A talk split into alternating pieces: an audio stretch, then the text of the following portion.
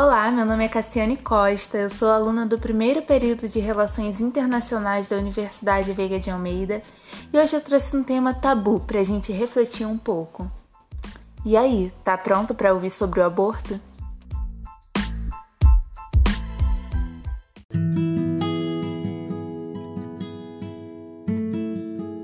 O aborto é legalizado na maior parte dos países do hemisfério norte em sua maioria são países desenvolvidos, e é criminalizado em países em desenvolvimento, onde surgem em massa as clínicas clandestinas, que acabam agravando muito o número de mortes maternas devido às condições precárias em que o serviço é realizado. Segundo a Organização Mundial da Saúde, mais de 40 mil mortes relacionadas à gravidez são provocadas por complicações derivadas de um abortamento inseguro e mais de 90% dessas mortes acontecem nos países onde o aborto é criminalizado. Estima-se também que 5 milhões de mulheres passam a sofrer disfunções físicas ou mentais como resultado das complicações decorrentes de um abortamento inseguro. O Objetivo de Desenvolvimento Sustentável 5 da Agenda 2030 da ONU visa alcançar a igualdade de gênero e o empoderamento de todas as mulheres e meninas. No parágrafo 5.6 é colocada em pauta a garantia do acesso universal à saúde sexual e reprodutiva e os direitos reprodutivos da mulher. A OMS define que saúde sexual é usufruir de uma vida sexual segura e satisfatória. A saúde reprodutiva implica que o indivíduo tenha a capacidade de reproduzir e a liberdade de decidir sobre quando e quantas vezes o quer fazer. Os direitos reprodutivos baseiam-se no reconhecido direito básico de todo indivíduo de decidir livre e responsavelmente sobre o número, o espaçamento de seus filhos e de ter informação, educação e meios para controlar esses fatores. Atrelada à saúde e os direitos reprodutivos está a garantia do direito da mulher de realizar um abortamento seguro mas sabemos que o aborto ainda gera muitas discussões, até mesmo em países onde a prática é legalizada. São elas de caráter econômico, social, cultural, jurídico, religioso ou ideológico. Vamos usar o exemplo do nosso país? Aqui no Brasil, nós temos uma das políticas mais restritivas relacionadas ao aborto.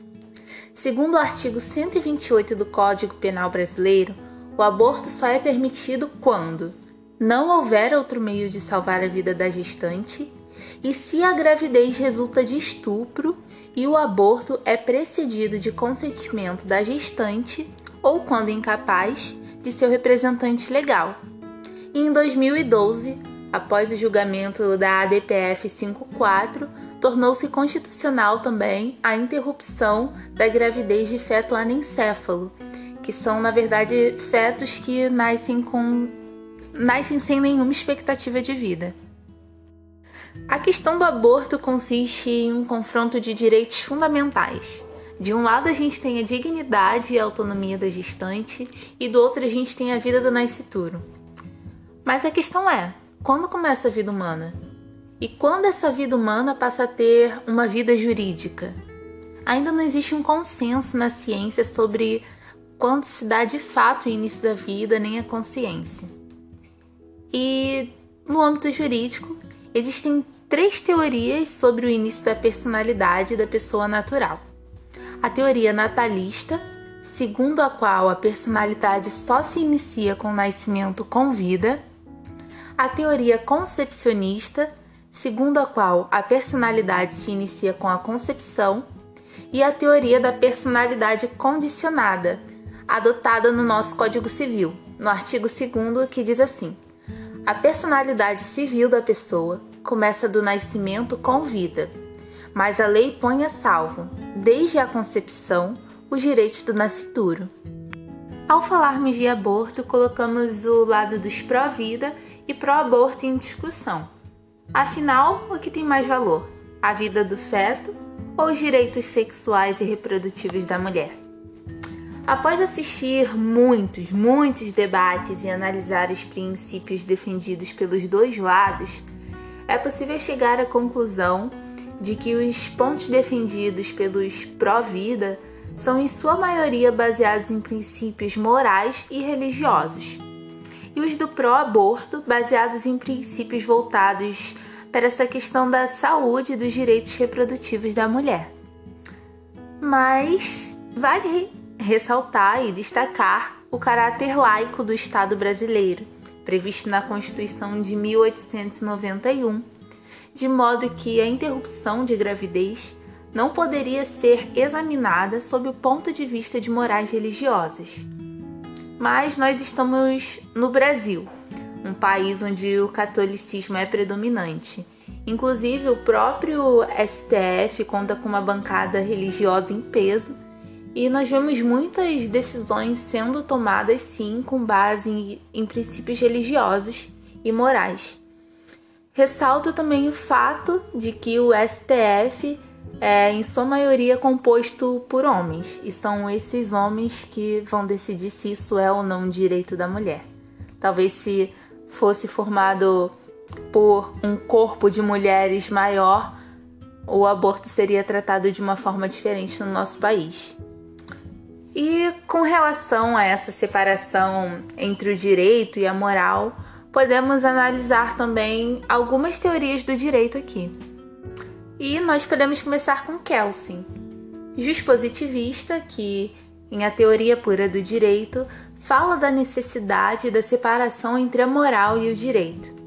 Ele diz que a moral é voltada para a interioridade, a incoercibilidade e a unilateralidade tratando do indivíduo por si só, enquanto o direito está relacionado à exterioridade, à coercibilidade e bilateralidade, ou seja, deve ser para todos. Para Kelsen, o direito deve ser visto separadamente dos preceitos morais, de modo que a decisão judicial do aborto ser ou não descriminalizado deve ser independente do campo da moral. A criminalização do aborto no Brasil é pautada por uma Constituição do ano de 1940, quando o aborto e os direitos da mulher nem eram tão falados e buscados, a luta feminista nem era tão grande como nos dias de hoje. Diante desse fato, faz-se necessário pautar a ideia de Dworkin, relativa à adaptação da decisão judicial ao contexto sociotemporal que também se relaciona com sua ideia de integridade do direito. Tal integridade diz respeito à assunção de um compromisso por parte do governo, que deve estender a todos os cidadãos os padrões de justiça e equidade. Para Dworkin, o direito deve acompanhar a evolução da sociedade, ou seja, faz-se necessária uma revisão da Constituição conforme a sociedade evolui. A OMS, em vista da necessidade da criação de políticas públicas e práticas voltadas para a questão do aborto, atualizou a sua publicação de 2003, denominada Abortamento Seguro Orientação Técnica e de Políticas para Sistema de Saúde, onde é destacada a necessidade de o aborto ser tratado como uma questão de saúde pública em vista das consequências causadas à mulher. Com isso, nós podemos concluir que, apesar do aborto passar por uma leitura moral, ele não deve ser tratado como uma questão meramente religiosa, mas sim como uma questão de saúde pública. O direito penal não serve para tutelar ideologias ou religiões, mas sim para tutelar bens e direitos juridicamente relevantes para a coexistência social. E nós precisamos entender também que antes mesmo do STF decidir se o aborto há de ser descriminalizado ou não, nós precisamos voltar nossos olhos para a necessidade da educação sexual. Educação sexual é essa que evite a procura por abortos, evite gravidez precoce ou indesejada visto que a maior parte das mulheres que buscam por esse tipo de serviço vivem em condições de vulnerabilidade social e não têm o devido acesso à informação nem a métodos contraceptivos. E esse foi o nosso podcast. Eu espero que você tenha gostado e agradeço você por ter ouvido até aqui. Tchau, tchau e muito obrigada!